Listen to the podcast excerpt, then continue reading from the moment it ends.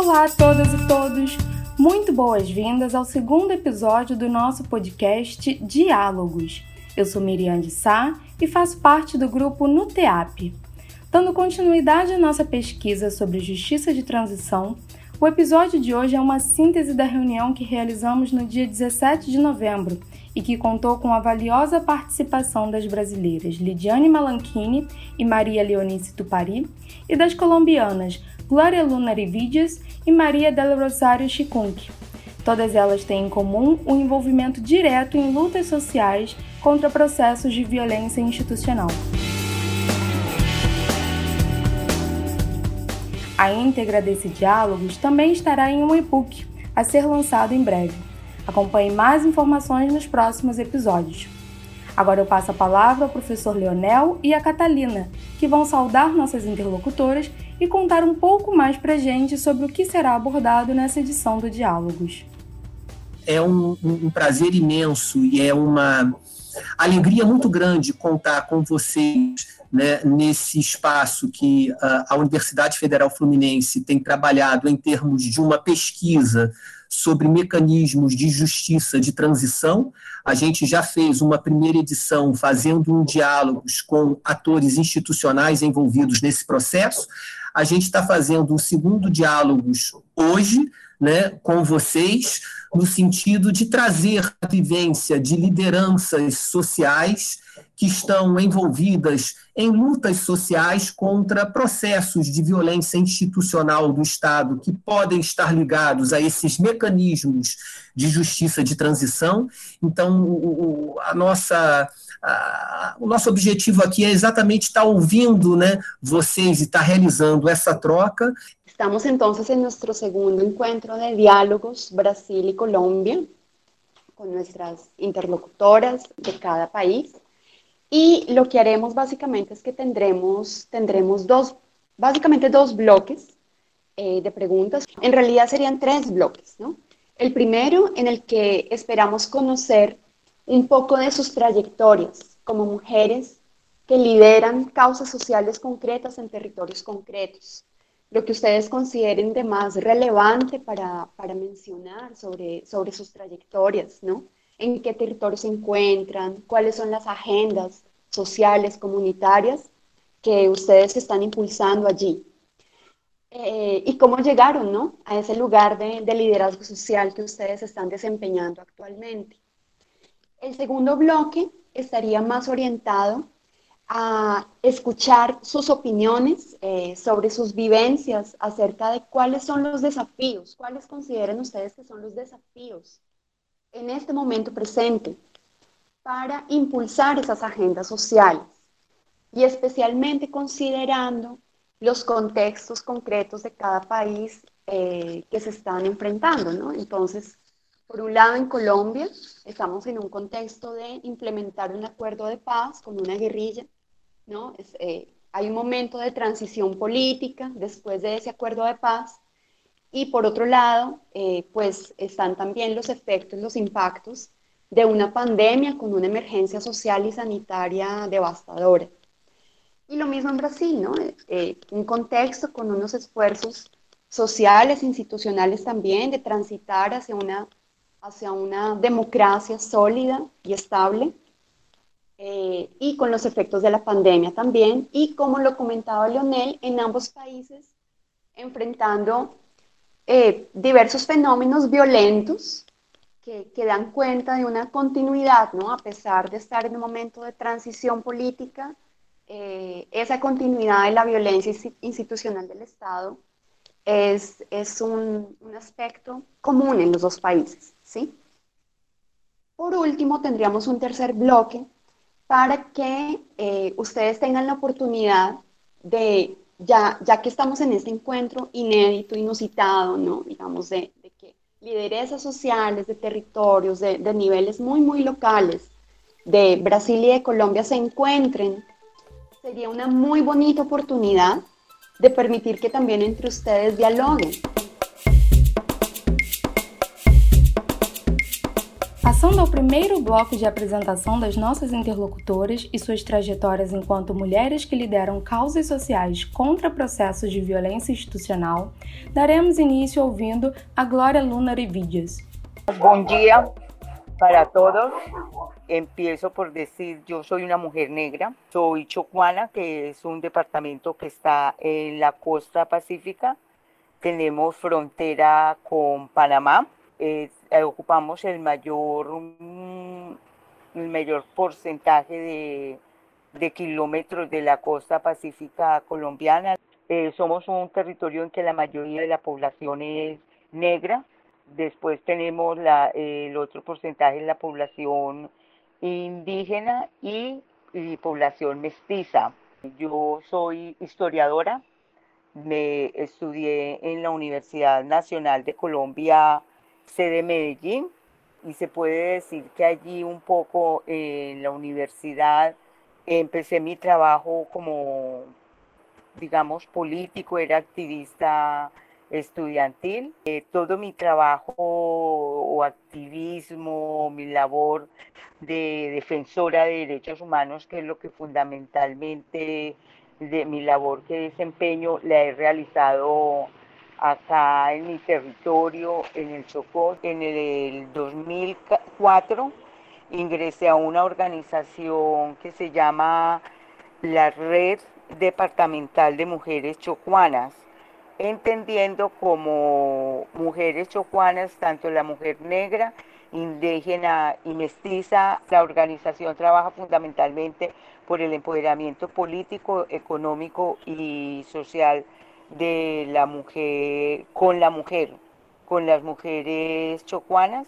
Y ahí empecé todo mi trabajo y fue cuando me fui involucrando con todo lo que tiene que ver con la defensa de los derechos humanos en general y en particular con la defensa de, del territorio, porque nuestro territorio es un territorio muy diverso y muy, muy rico, por lo cual hemos sufrimos muchas amenazas de foráneos locales. Entonces empecé a trabajar con la con los derechos humanos, eh, derechos, como les digo, de los derechos de las mujeres y en general de los derechos de, del territorio. Y defendemos, tenemos un lema en el Chocó que yo, lo hago como un poco mío, que es que defendemos la vida y el territorio. Eh, yo le agrego que defendemos la vida y el territorio porque sin territorio, sin vida no tenemos territorio y sin el territorio no tenemos vida. Estoy en diferentes espacios como delegada de, del Chocó y como delegada de mi organización. Estoy, por ejemplo, como en el, proceso nacional de garantías para defensoras, de, eh, defensoras, defensores de derechos humanos, líderes y lideresas sociales, eh, campesinos y comunales. Mi formación de historiadora me, dio, me ha dado como los elementos para estar en ese, en ese espacio y representar muchas veces al, al, al territorio en los diferentes espacios a nivel nacional y regional. Soy delegada de la red departamental en la plataforma colombiana de derechos humanos, democracia y desarrollo, en la plataforma la Alianza de Organizaciones Sociales y afines en la plataforma de incidencia política de mujeres rurales. También participé en nombre de la red en la construcción del documento de acuerdo humanitario ya para el Chocó, que se lo presentamos a la mesa de conversación entre el gobierno colombiano y el ELN, eh, la red departamental de Mujeres Chocuanas ha desempeñado un papel muy importante y en cabeza mía que he estado liderando y acompañada por las, y valga la redundancia, por el movimiento social del Chocó, eh, liderando el proceso eh, territorial de garantías en el Chocó. En el 2018, en agosto, se estableció la mesa territorial de garantías y estamos en ese proceso de que se tengan las garantías para defender los derechos humanos en el territorio y que defender los derechos humanos no nos cueste la vida. También estamos en lo de la, tenemos una mesa en la cual también soy delegada de la red, una mesa de, mujer, paz y seguridad. Mi organización trabaja, como les dije, por el empoderamiento político, eh, económico y social, trabajamos a nivel de la justicia y sobre todo que todas, absolutamente todas, eh, trabajamos para terminar com a violência basadas em gênero. Agora vamos ouvir a nossa convidada Lidiane Malanchini. Meu nome é Lidiane, eu trabalho numa organização não governamental chamada Redes da Maré. Né? Eu nasci numa favela aqui no Rio de Janeiro, favela aqui no Rio de Janeiro é muito parecido com o que na Colômbia se chama de comuna. E nasci numa favela que não é a Maré, é, fui para a universidade e foi a partir da universidade que eu fui convidada a trabalhar na rede da Maré, a partir das minhas experiências de trabalho em favelas com segurança pública. Eu sou assistente social de formação, tenho mestrado também em serviço social e atualmente estou fazendo doutorado também em serviço social, mas com uma temática ligada à segurança pública. Então, eu estou trabalhando na Redes, a sete, Rede da Maré, né, que é essa organização, há sete anos, mas a Rede da Maré é uma organização que atua há mais de 20 anos na Maré. Então, a Rede da Maré ela foi fundada por moradores da Maré, do conjunto de favelas da Maré, que fica localizado na zona norte, é, aqui do Rio de Janeiro. É a favela mais populosa do Rio de Janeiro, né, para a gente ter uma ideia, o conjunto de favelas da Maré é maior do que 95% dos municípios brasileiros a nível de população. Então, é quase uma cidade dentro da cidade do Rio de Janeiro. Partes da Maré, elas são fruto de processos de remoção, são pessoas que saíram de favelas da zona sul do Rio de Janeiro, da área mais rica do Rio de Janeiro, e foram levadas para Maré e a partir daí construíram a sua vida e construíram esse território. A Maré também tem uma uma trajetória, né, de ter muitos imigrantes, migrantes nordestinos, né? Então você tem uma população majoritariamente negra e de origem nordestina na Maré. Maré no final dos anos 90 é reconhecido como um bairro né? É uma das primeiras favelas no Rio de Janeiro que são reconhecida, que é reconhecida como bairro. Então a rede da amarela surge nesse território e tem uma radicalidade nesse território. A gente acredita que a potência do que a gente faz é porque a gente está focado no território. A gente costuma falar que a revolução vai sair da maré, né? Isso vai sair das favelas do Rio de Janeiro. Então, e para isso a gente precisa estar tá com os pés nesse chão, olhando para esse lugar e construindo com os moradores desse lugar, que são as pessoas que são mais afetadas pela violência. Então, a, a Rede da Maré hoje tem cerca de 40 projetos e tem vários campos de atuação, né? Então, tem projetos na área de educação, de arte e cultura, de política para mulheres eu, particularmente, trabalho na área de segurança pública e acesso à justiça. Como é que surge né, essa área? A gente chama de eixo. A ideia desse eixo surge porque, se a gente pensar no campo dos direitos, talvez os direitos mais distantes da população negra e moradora de favela é o direito à segurança pública e é o direito do acesso à justiça. Né? E muito pensando que não dá para caminhar com direito à segurança pública se a gente não tem uma concepção dos sentidos de justiça. É, a gente vem negando a ideia de que tem uma máxima aqui no Rio de Janeiro, no Brasil, né, que na favela a lei é outra.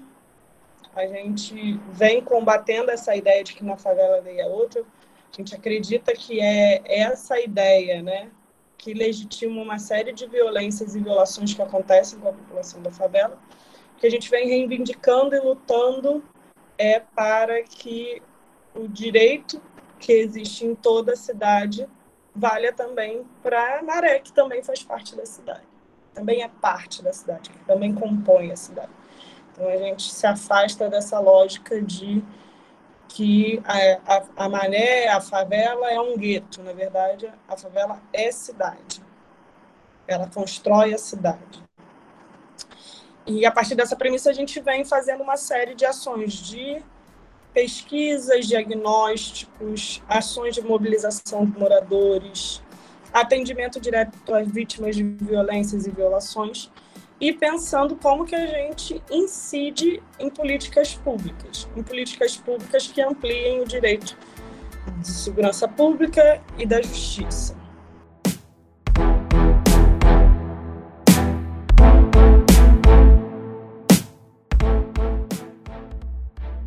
A Lidiane comentou que as favelas seriam semelhantes às comunas da Colômbia.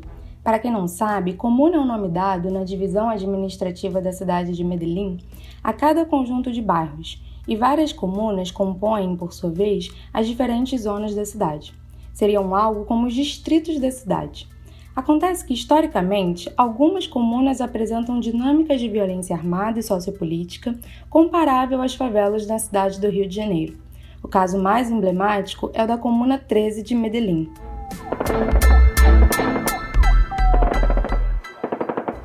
Por outro lado, a Glória Luna mencionou um processo de diálogos com o ELN. Você sabia que o ELN, Exército de Liberação Nacional, é uma das guerrilhas ainda existentes na Colômbia? Pois é, acontece que em fevereiro de 2017, apenas três meses depois da assinatura do acordo de paz com as Farc-EP, Forças Armadas Revolucionárias de Colômbia, Exército do Povo, guerrilha mais antiga da América Latina, foi instalada uma mesa de diálogos entre o ELN e o governo nacional colombiano, com a presidência do Nobel de Paz Juan Manuel Santos. Infelizmente, esse processo de paz foi interrompido por decisão do atual presidente Ivan Duque em janeiro de 2019. Voltando às nossas interlocutoras, agora vamos ouvir a Maria del Rosário Chicunque, conhecida como Mamá Charito.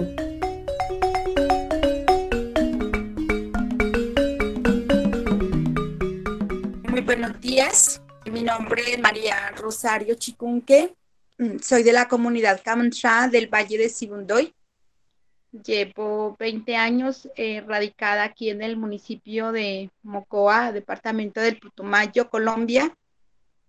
En primer lugar, eh, quiero darle gracias al universo, a Dios por la vida, a nuestra Madre Tierra por todo lo que ella nos, nos brinda y nos permite. Y con el permiso de los espíritus de nuestros abuelos y abuelas sabedoras y sabedores del conocimiento tradicional y ancestral, poder en este momento compartir una partecita tal vez de, del proceso en el que venimos trabajando y contarles a ustedes de cómo y por qué llegué a este proceso de trabajo colectivo y solidario con las mujeres indígenas. Fue a partir de, mm, de la búsqueda de la unidad de las mujeres indígenas, sabedoras de la medicina tradicional a chagra de la vida, partiendo desde una visión ancestral y espiritual por un chamán, por un sabio de la comunidad del pueblo Siona, quien vio con mucha preocupación de cómo eh, se ha ido perdiendo el conocimiento tradicional y ancestral partiendo desde el autocuidado de la mujer, la recuperación de las plantas medicinales, la chagra para garantizar autonomía y soberanía alimentaria y el cuidado del medio ambiente. Con esa visión eh, fue como la necesidad de seguir entretejiendo el camino colectivo con las mujeres sabias de la medicina de cinco pueblos étnicos, Inga, Siona, Copán, Coreguaji y Camanchá, del departamento de Putumayo y Caquetá. La necesidad de juntarnos desde la unidad y el trabajo colectivo hemos logrado hoy, después de 20 años, reafirmar la fortaleza de la conectividad territorial, la conectividad de la diversidad cultural y el conocimiento de las mujeres sabedoras con el de continuar este camino de resistencia y pervivencia de los pueblos indígenas en cada uno de los territorios y continuar el proceso de la transmisión de conocimientos y saberes ancestrales a la niñez y a la juventud para poder em, seguir fortaleciendo y prevaleciendo los derechos fundamentales de los pueblos indígenas eh, en cada uno de los territorios donde se encuentran ubicadas las mujeres indígenas. Afortunadamente, eh, nuestras mujeres sabias del conocimiento ancestral, a pesar de la discriminación, del desconocimiento y siempre considerados minorías, hace más de 500 años siempre em, como con ese desconocimiento, pero ellas han, salvaguardado ese legado en su corazón y hoy pueden eh, afortunadamente continuar mm, resistiendo en cada uno de los territorios a pesar de las diferentes situaciones que se presentan eh, en, en, los diferentes lugares de nuestro departamento de Putumayo y Caquetá. Afortunadamente los pueblos indígenas originarios tenemos la ley de origen, tenemos un gobierno propio que nos rige a nuestra propia normatividad de ley espiritual para poder salvaguardar nuestro planeta, la casa del, buen vivir para toda la humanidad. Entonces, esa ha sido como la necesidad, por eso nos juntamos las mujeres para poder seguir garantizando armonía, paz y bienestar en las comunidades y consigo a nuestra, a nuestra a nuestra humanidad, cuidando y protegiendo el planeta.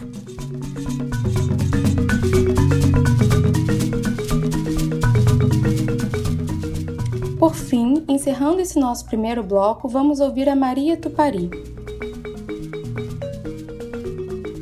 Meu nome é Maria Leonice, né? Sou do povo Tupari, né? Aqui de Rondônia.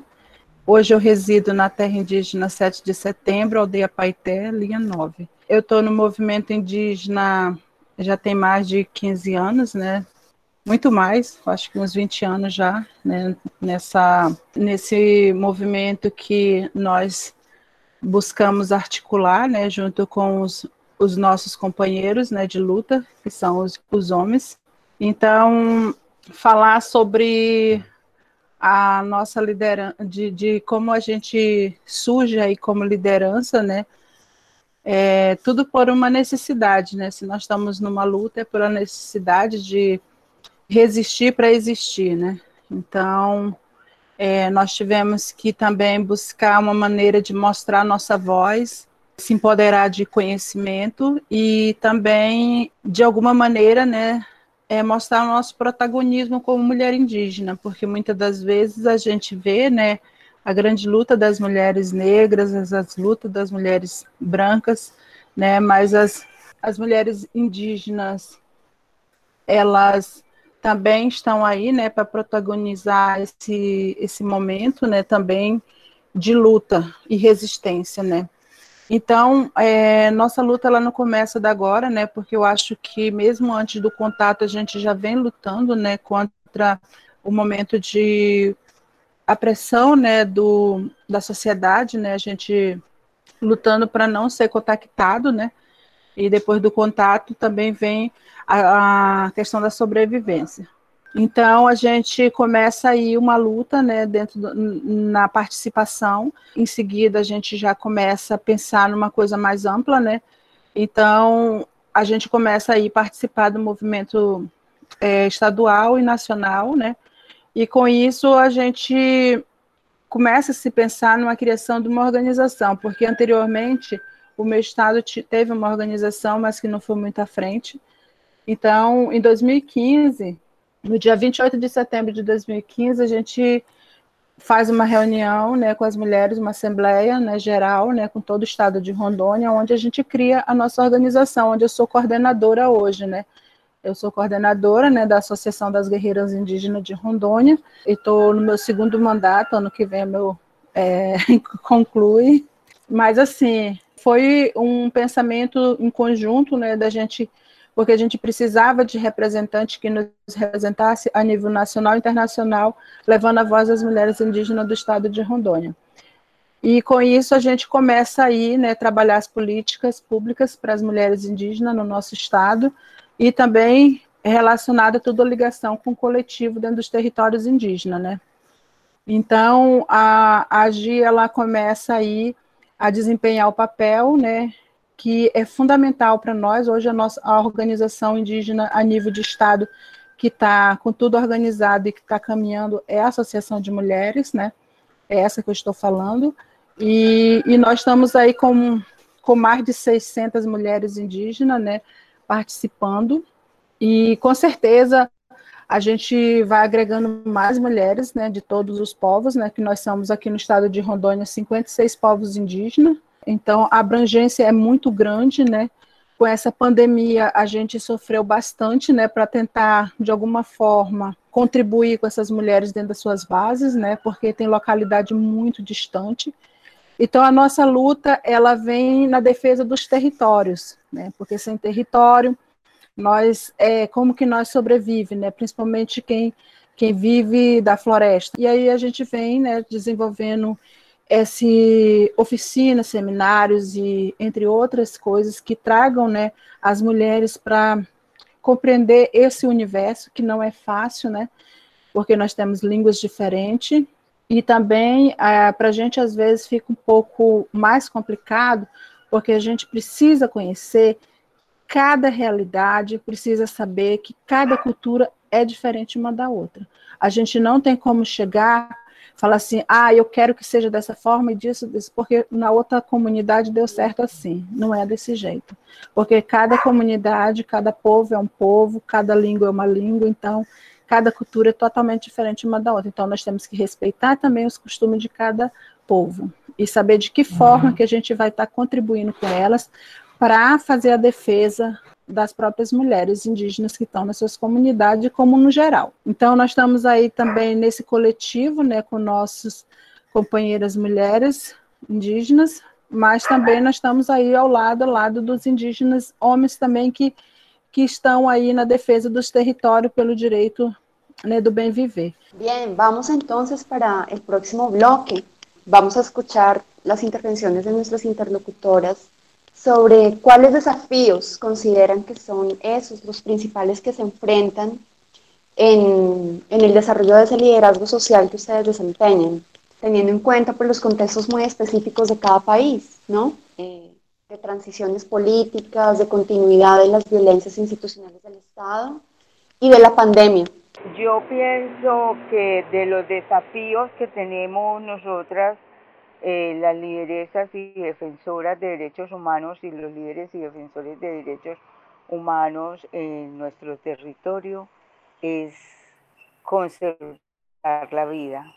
Es el mayor desafío y que nosotros podamos, que tengamos unas garantías para poder hablar, para poder defender unas, eh, para mirarla, denunciar las situaciones de abuso que estamos viviendo en el territorio, eh, porque realmente la implementación del acuerdo de paz eh, con la, del gobierno y la FARC eh, con el gobierno actual es muy poco lo que se está realmente implementando.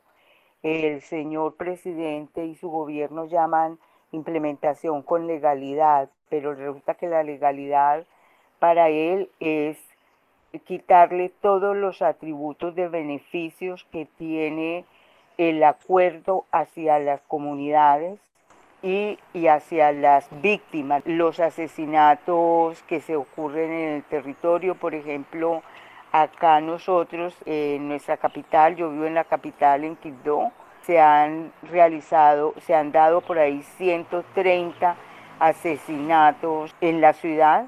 Estamos en manos de la delincuencia, la persecución con las extorsiones, por ejemplo, mi organización, eh, nosotros tenemos un proyecto productivo que ya con el tiempo se ha ido convirtiendo más o menos en una empresa y en estos días que tuvimos reunión con la alta comisionada de Derechos Humanos para Colombia, me enteré que porque no hemos pagado la extorsión, eh, nos han amenazado con ponernos bomba. En el restaurante que tenemos, tenemos un restaurante de comidas típicas de Chocuanas, eh, y, y entonces es tener la seguridad y para mí, para mí la seguridad no es que el territorio esté lleno de militares, porque ni policía, las amenazas que tenemos y los asesinatos y las masacres que se han realizado en el territorio son fundamentalmente por parte de los paramilitares. Tenemos el problema de, la, minería mecanizada, la minería ilegal y también de la minería legal que está acabando con todo la biodiversidad. Eh, y entonces yo pienso que el principal reto para mí como defensora de derechos humanos y para en el territorio es conservar la vida para poder defender los derechos. Cuando se firmaron los acuerdos y se, la FARC dejó el territorio, eh, estos territorios fueron ocupados por los paramilitares y la pandemia nos ha llevado al, aislamiento, al confinamiento, pero por el, por el mismo conflicto que nosotros vivimos desde el año pasado, hay muchas comunidades eh, confinadas, de las cuales no pueden salir porque las confinan los, los actores armados legales como los ilegales. Entonces esto lleva a una crisis alimentaria, a una crisis de educación, a una crisis de salud y, sobre todo, y dentro de la salud estamos teniendo una crisis de salud mental y emocional muy fuerte, ¿verdad? En todo el, el territorio chocuano. Entonces se aunaron la, la, el conflicto, la pandemia y ahora la situación que estamos viviendo del mal manejo que le hemos dado a la naturaleza, entonces nuestros ríos se han crecido y han en territorios en que han arrasado absolutamente con todo lo que la población tiene. La situación es muy compleja, muy difícil, con unas autoridades débiles, con unas autoridades en las cuales la sociedad civil no confía y un gobierno nacional que ha aprovechado la pandemia para decretar cosas que quitan derechos que hemos ganado com a luta todo o povo colombiano. Eu acho que um, o principal desafio é que a gente a gente pensar a democracia no, no Brasil, né, já é uma democracia frágil, né? Difícil de, de se pensar democracia no Brasil de forma ampliada, cidadania de maneira ampliada. Isso, quando a gente olha para os territórios de favela, isso é muito mais difícil. Então, pensar em direitos para os moradores de favela, para a população negra, nunca foi efetivado de fato, em sua plenitude, para essa população. Acho que aí está o, primeiro desafio, né? Entender as especificidades do que, que é atuar em um território como a Maré é, e com uma população da cor da pele da população da maré. Uma outra questão que eu acho que é fundamental é que a gente está vivendo um retrocesso democrático, né? Eu acho que toda a América Latina. E isso no, no Brasil não há de ser diferente. No Rio de Janeiro tem uma sensação que é mais aprofundada, né? Para quem não é aqui do Brasil, o atual presidente, né, e toda a sua família se forja e cresce na cidade do Rio de Janeiro, pautando uma política de segurança pública baseada no extermínio, pautando a ideia do bandido bom e bandido morto. Aqui no Rio de Janeiro, a gente tem três facções de venda de drogas ilegais que ocupam os territórios de favela. E, além disso, a gente tem vivenciado nos últimos 10 anos a ampliação do que a gente chama de milícias, que são grupos paramilitares, pessoas que eram ligadas a, a, a instituições militares do Estado, que passam a fazer um processo a vender uma ideia de segurança privada nesses territórios de favela e passa a extorquir e dominar uma série de comércios. Então, você tem, por exemplo, só na Maré a gente tem dois grupos de venda de drogas ilegais e um grupo miliciano que atuam na, nas 16 favelas e dividem esse território em partes de domínio. Então, de da comunidade X, da comunidade X, a comunidade Y é de atuação de um, uma facção, de uma outra comunidade é outra facção. E esses limites entre as facções são marcados por intensas disputas por esses territórios, que é uma disputa, né, de pela pela ocupação desse território, mas também pela exploração comercial desse território, para além da venda de drogas. Então, hoje, os, os grupos paramilitares, né? Eles, na maré, não atuam com venda de drogas, em outras partes da cidade, sim, mas tem toda uma exploração e um controle do cotidiano. A gente, na Rede da Maré, normalmente chama todos esses grupos de grupos armados, na ideia de que são grupos armados que ocupam ilegalmente esses territórios. E também é, realizam uma série de práticas violentas e de controle do cotidiano do território dos seus moradores, que é também para a gente não fantasiar que esses grupos, romantizar esses grupos, né? acreditar que esses grupos não praticam violências. A gente vai vendo na ascensão dessa extrema-direita nos governos uma desconstrução da segurança pública enquanto uma, um direito, uma política pública.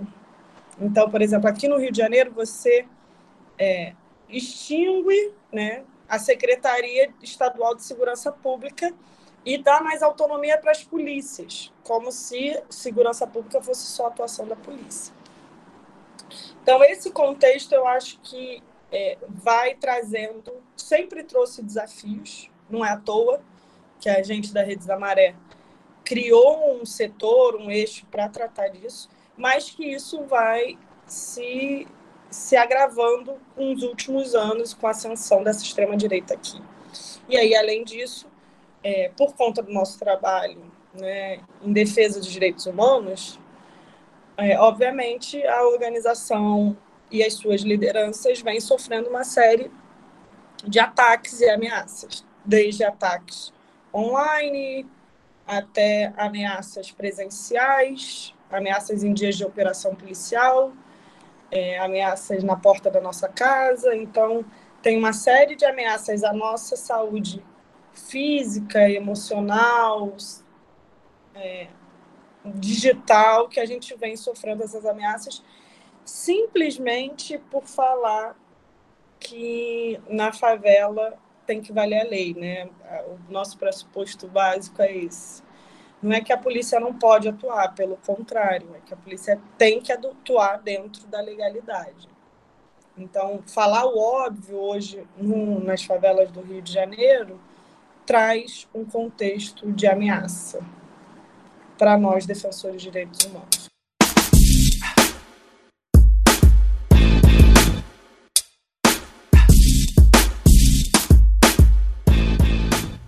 Para ilustrar a fala da Lidiane sobre o histórico cultural e social da população negra e periférica, vale a pena ver o documentário do Emicida, Amarelo é Tudo para Ontem, disponível no Netflix. Fica a dica!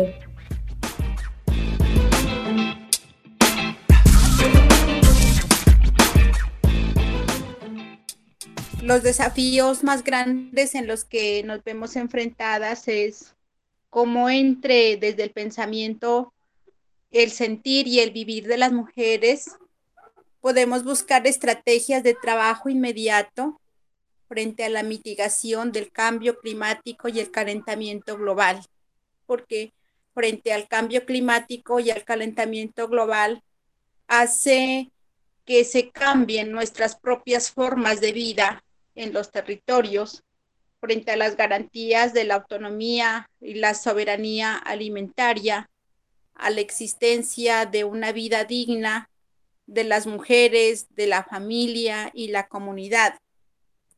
Entonces, em, y frente a esto, como la gran lucha de la defensa de los territorios en estos tiempos, porque vemos que la acción inmediata de para mitigar el cambio climático es aunar esfuerzos, crear, construir redes de trabajo colectivo con mujeres afros, indígenas, campesinas, para proteger y cuidar el territorio y de esta forma eh, poder mitigar eh, desde acciones concretas todo el, el, sistema del cambio climático.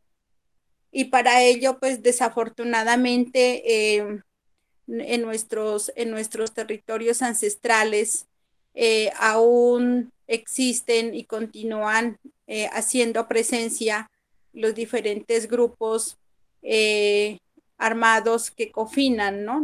a las comunidades indígenas, a nuestras mujeres, pero que nosotros estamos como en la búsqueda de, la igualdad, de la paz y que mm, cada uno de, nosotros y de nosotras podemos, podamos crear conciencia de, de, sensibilización y que mm, busquemos como el valor, que nos sensibilicemos por el valor y el respeto a la vida.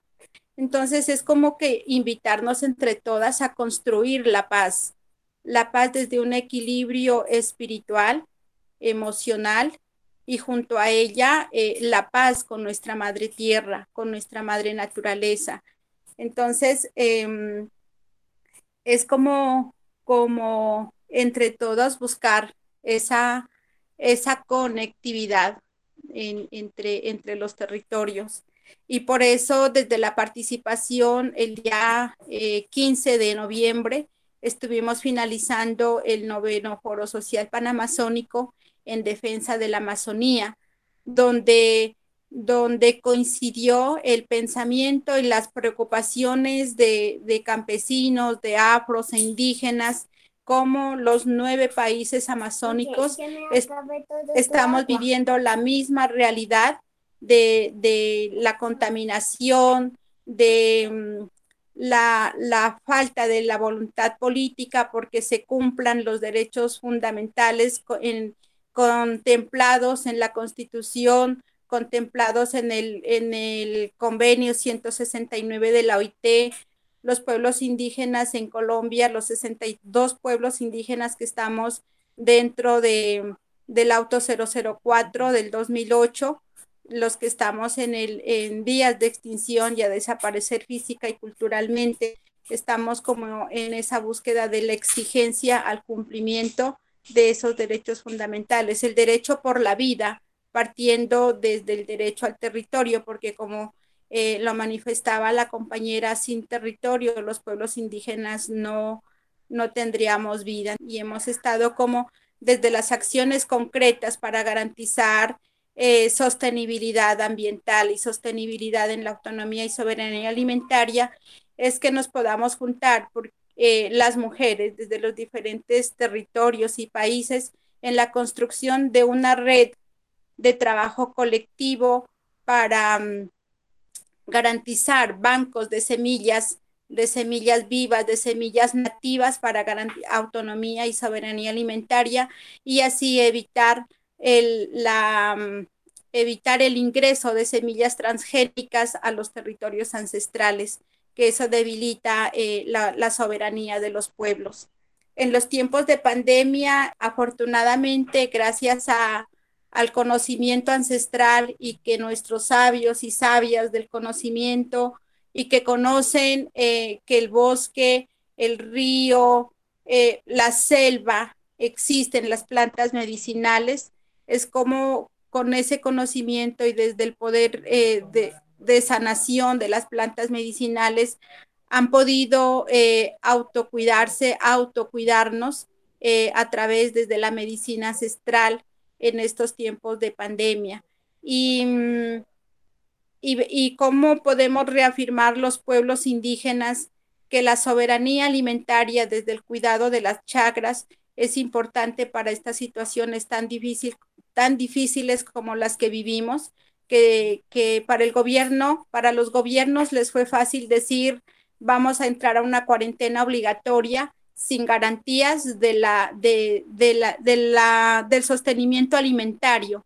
Y pues afortunadamente las que tienen o los que tenemos nuestras huertas, nuestras chagras, pues nos sentimos mucho, pero da mucha preocupación para todas aquellas familias que viven en cuatro paredes y no, no, hay, tienen, no tienen como esa garantía de la alimentación. Entonces, es reafirmar cómo nuestras chagras, nuestra propia despensa de alimentos orgánicos nos permiten eh, garantizar nuestra, nuestra propia alimentación, nuestra propia sostenibilidad en estos tiempos como es eh, esta pandemia que estamos viviendo ahora, que no sabemos hasta cuándo y tenemos que seguirnos preparando para unas posibles y próximas situaciones que se nos presenten con todo el sistema de cambio climático, que desde luego por la contaminación de los ríos, las sequías, se nos presentarán situaciones más complejas para las comunidades indígenas, afros, campesinas, y no solo para ellos, para la humanidad. Os nossos desafios maiores hoje para nós é o próprio governo brasileiro. Esse sim é o nosso maior desafio, porque através dele a gente hoje vem sofrendo muitas ameaças dentro do nosso território, né? Com várias leis aí, projeto de leis, né? Com as PLs, né? Com PECs, né? Contra os povos indígenas, não só os povos indígenas, mas eu acho que também ao povo quilombola, ao povo de comunidades tradicionais. Eu acho que esse é o nosso inimigo maior nesse momento para nós. Mas ah, é desafiador tudo isso que a gente passa, mas também é um aprendizado para a gente, né? A gente vem aprendendo muita coisa também com isso, de como ser mais estratégico né, nas nossas lutas né, dentro do nosso território. A nossa luta, é, esse desafio que a gente enfrenta a cada dia, é mais pelo território. Né? Todos estão ligados ao território. Né? E nós sabemos que muitos povos não têm esse território demarcado. Aqui no nosso estado, nós temos vários povos que não têm terra demarcada.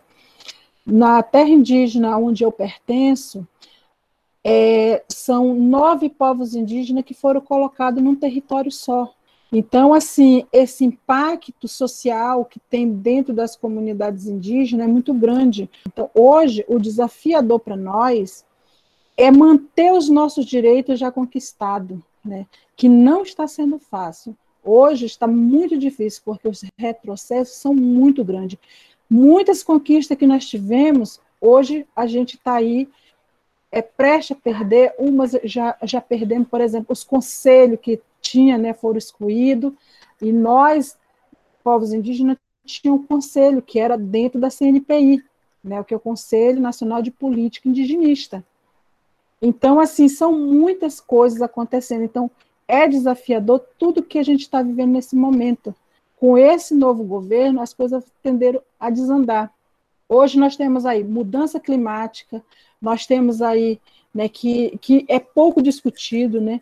Nós temos aí esse grande impacto nos territórios com o avanço do agronegócio, que diz ser uma coisa boa para a população, mas que nós sabemos que é a morte, não só dos povos indígenas, mas como todo mundo. Porque se nós não tiver floresta, nós não vamos conseguir viver bem. E, e, e na minha compreensão, né, eu vejo que tudo que nós estamos passando de pandemia e outros que ainda serão sujeitos a surgir, são tudo por causa desse né, desrespeito com a natureza, desrespeito com a floresta.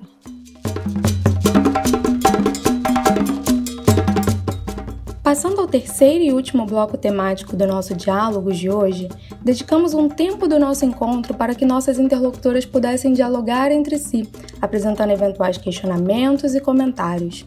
A interlocutora Lidiane Malanchini, infelizmente, teve que se ausentar do nosso encontro devido a alguns compromissos em seu trabalho. Aproveitamos esse momento para agradecer as riquíssimas contribuições que ela trouxe a essa edição do nosso podcast. Vamos ouvir agora as perguntas e diálogos entre as nossas interlocutoras. Eu queria que ela, ela, ela falasse um pouco para a gente, assim, não seria uma pergunta, mas aqui no Brasil, ela tem algum, alguma rede que eles, que eles têm uma ligação com o Brasil, a organização dela?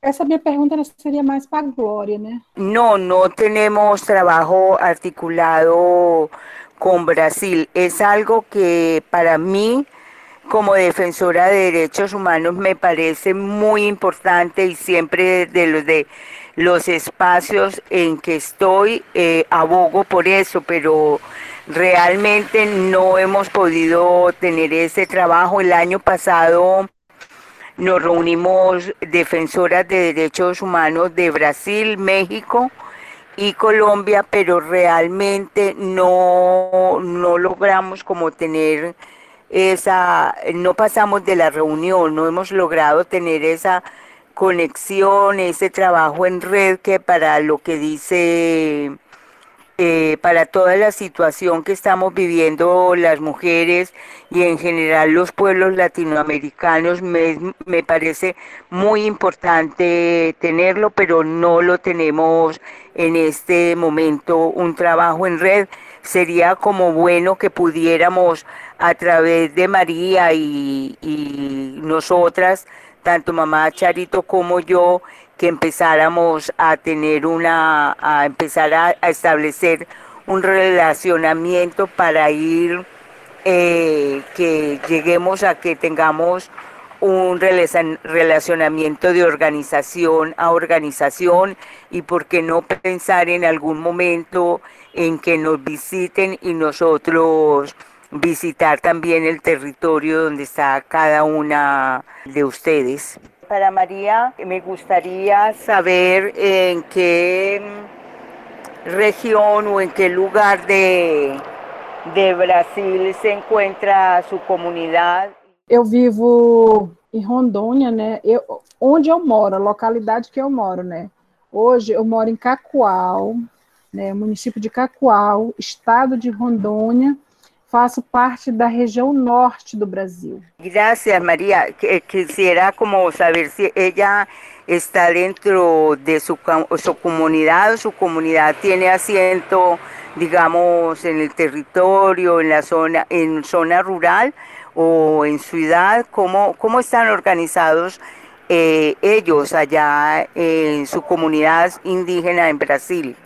Eu vivo na aldeia, né, na aldeia mesmo, né, eu moro, só que eu não moro no meu território porque eu sou casada com, com outro povo, né? Somos indígenas também, mas de outro povo. Então, por isso eu resido dentro do território de outro povo. Mas eu vivo dentro da aldeia. A nossa organização, ela fica na cidade, né, mesmo, né? Mas a gente fica, como agora no momento de pandemia, a gente está mais é, nessa parte de fazer tudo online, né, pela internet. Mas a gente tem esse trabalho né, dessa, dessa associação é na cidade, a sede dela, mas nós estamos tudo em aldeia e eu resido na comunidade indígena. Eu creo que afortunadamente temos uma grande diversidade de, de lenguas maternas, ¿no? Nosotras siempre decimos, lo que de pronto nos, nos separa la lengua materna, pero sin embargo creo que el pensamiento y la, las necesidades son las mismas para todas las comunidades, porque el pensamiento que tenemos las mujeres indígenas, las comunidades indígenas, los afros y los campesinos es el cuidado a la madre tierra para cuidar la vida. Una pregunta para la compañera María Lonice es, em, en, el, en, el Brasil, ¿cuántas comunidades indígenas no contactadas existen y qué se está haciendo para salvaguardar y proteger eh, la vida y la dignidad de estas mujeres frente al, a los megaproyectos de desarrollo con las vías, eh, con, eh, con, las vías, la, la mm, la invasión de sus territorios? ¿Qué se está haciendo por las mujeres indígenas não contactadas? Aqui no nosso estado, a gente tem ciência que tem é, povos que são em contexto que eles são em isolamento voluntário, são cinco grupos indígenas, né? E que a gente sabe mesmo, mas a gente acha que tem muito mais do que isso. Agora, na questão dos parentes que estão em isolamento voluntário, tá difícil. Então, a gente não tem assim é, a gente está vendo de que forma a gente vai estar tá contribuindo como organização indígena, né, para desenvolvimento desse trabalho que hoje está bem mais complicado, principalmente por, por consequência da pandemia. Né? E, mas, assim, os órgãos indigenistas, eles estão muito fragilizados, principalmente a FUNAI, né, que tem aí esse papel de estar tá desenvolvendo esse, esse cuidar né, do território onde tem né, é, os índios em isolamento voluntário. Mas isso não está acontecendo de fato da forma que a gente queria, né? No tanto que o nosso amigo Reli, ele sofreu esse ataque por quê? Por causa de falta de, de equipamento de trabalho, por falta de, de dinheiro para ter uma equipe boa que tivesse desenvolvendo esse trabalho juntamente com ele e que tivesse realmente fazendo algum trabalho de, de que protegesse esses indígenas dentro do seu território. Aí, e eles também eles estão sofrendo, né? Por que será que ele atacou, né? Com certeza eles estão sofrendo é, com a queimada dentro do território, né? Que agora que deu uma parada aqui, porque é, tá na época começou a época da chuva, mas a gente viu aí que não foi só no Pantanal que sofreu né, é, com as queimadas. Rondônia, né, teve um grande índice também de queimada novamente, igual ano passado. E também as invasões dos territórios, né, porque o pessoal está invadindo mesmo. A região onde está esses índios isolados, que são três grupos que tem dentro da terra indígena Uruauau, ele estão sendo realmente, de, é, de todas as formas, estão sofrendo ameaças constantes, né? Porque eles estão sendo pressionados a sair. Mas além desses indígenas, nós temos aí também os indígenas de, de recém-contato. Esses aí são isolamento voluntário, mas nós temos de recém-contato.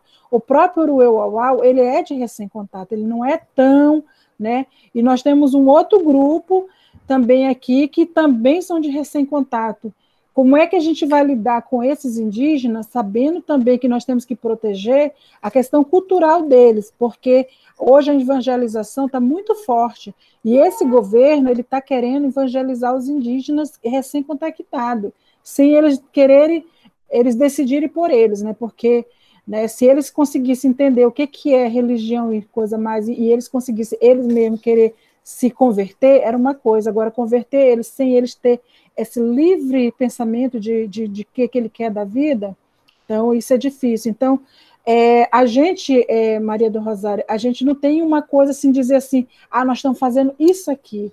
Está difícil. Nesse momento, para nós está muito difícil, principalmente por causa da pandemia.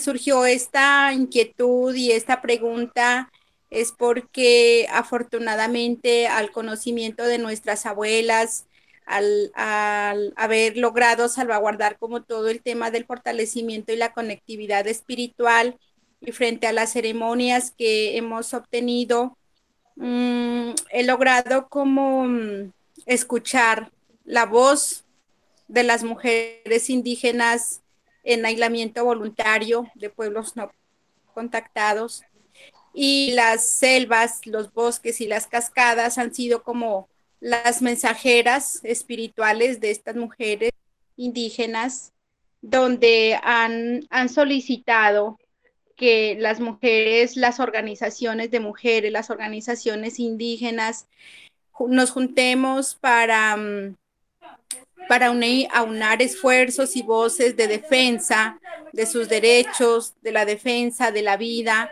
eh, de estas mujeres que están allá y que de alguna manera ellas y ellos, las comunidades indígenas en, estado de aislamiento voluntario, pueblos no contactados, desde su naturalidad, desde su, desde su ley de origen, están, nos ayudan a nosotros, a los que ya estamos en estas, en, en la convivencia más aculturizada, nos ayudan a mantener el equilibrio de nuestro ecosistema, son los que aún todavía no desde su, desde su propio ser, desde su propia espiritualidad, ayudan a equilibrar nuestro planeta.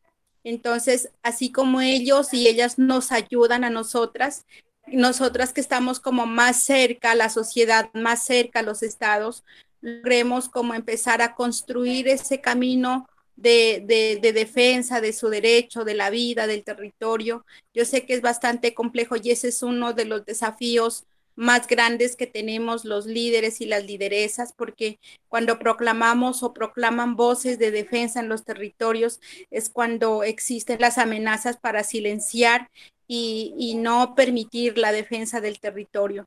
Y si defendemos el territorio es defender la vida de la humanidad.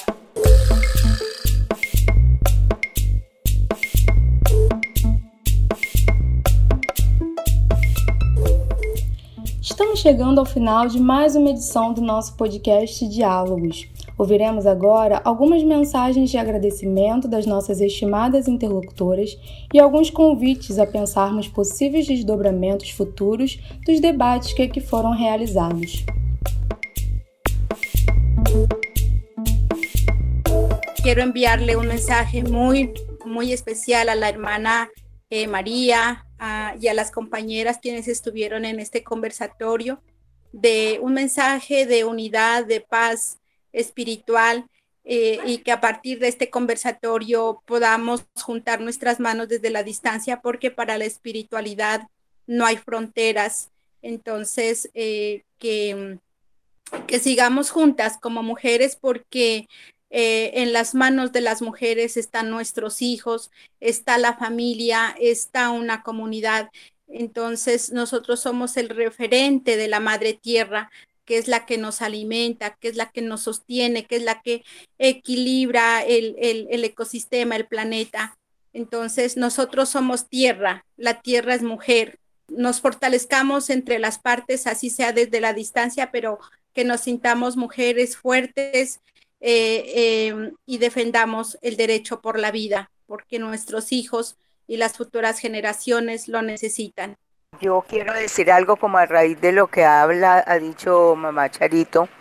Nosotros las mujeres negras estamos abogando cuando hablamos de protección y de prevención que se haga desde lo espiritual, desde la ancestralidad espiritual, de lo psíquico, de lo psicoespiritual, estamos abogando para recuperar toda esa ancestralidad porque a nosotros el tejido y la medicina tradicional en nuestro territorio, el conflicto armado, la ha destejido y ha la ha afrontado bastante. Entonces nosotros las mujeres negras estamos solicitando eso y lo pedimos en cada uno cuando estamos trabajando de la prevención y la protección. Y otra cosa, mamá Charito, yo cuando he tenido oportunidad he abogado para que hagamos, se haga un foro, una reunión entre el Chocó y la, y la Amazonía para que en algún momento nos podamos juntar, nos podamos sentar a pensarnos la Amazonía y el Chocó desde nuestra diversidad, buscando una, una unidad de, preservación, de, de, cuidar el planeta o la casa común, como la llama el Papa Pacho. Entonces es como hago ese, ese llamado para que miremos a ver cómo podemos en algún momento realizar ese, ese trabajo porque creo que es importante. Muchas gracias, Gloria Luna, que el universo así nos permita y que podamos en algún momento, así como terminamos apenas el noveno Foro Social Panamazónico en defensa de la Amazonía, estas líneas de acción que quedaron trazadas en, esta en este magno evento eh, podamos seguir juntando porque el territorio nos debe juntar, el planeta y nuestra madre tierra nos debe juntar porque es responsabilidad de todos, no solamente de los pueblos indígenas, de los afros y los campesinos, sino de la humanidad. Mujeres, a ustedes muchas gracias, muchas gracias por dedicar este tiempo, por permitir esta, esta conexión y claro que sí, eh, el propósito, digamos, de, de, este proyecto es, es, que tenga una perspectiva más larga, ¿no? De, de, continuar estos diálogos. Esperamos visibilizar esto mucho más. Yo quiero dar las gracias y es, creo que es urgente que tengamos los cruces de saberes. Debemos de cruzar el saber académico con el saber milenario. Es importantísimo en estos momentos que tengamos cruces de saberes. Es algo que, que debemos de hacer para, porque tenemos la unidad, la unidad y sobre todo la, la unidad de, de, América Latina, nuestra unidad es desde la diversidad y el del respeto. E o que você falou, eu acho que tem a ver com essa exatamente essa questão né, dos desdobramentos, né, ou seja, o cruzamento de saberes, que é uma coisa que nos une, né, pessoas que trabalham na academia, pessoas que trabalham em outros espaços, pessoas que lutam né, contra situações de violência, é exatamente essa indignação com relação à desigualdade e à violência. Né, eu acho que isso nos une e em nossos espaços de trabalho, né, em espaços de liderança de lutas sociais. Então, eu agradeço muito mais uma vez e a gente está por encerrado esse momento, mantendo a ideia de que vamos continuar em contato e vamos ter desdobramentos desse momento, nesse sentido, sobretudo, que a Glória colocou no final, do cruzamento né, de visões e de saberes. E assim finalizamos a segunda edição do nosso podcast Diálogos, com importantes e impactantes relatos e testemunhos das trajetórias e desafios enfrentados por nossas interlocutoras nas lutas sociais contra violências institucionais. Fique com a gente, acompanhe nossos próximos diálogos e serão com defensoras e defensores de direitos humanos. Até breve!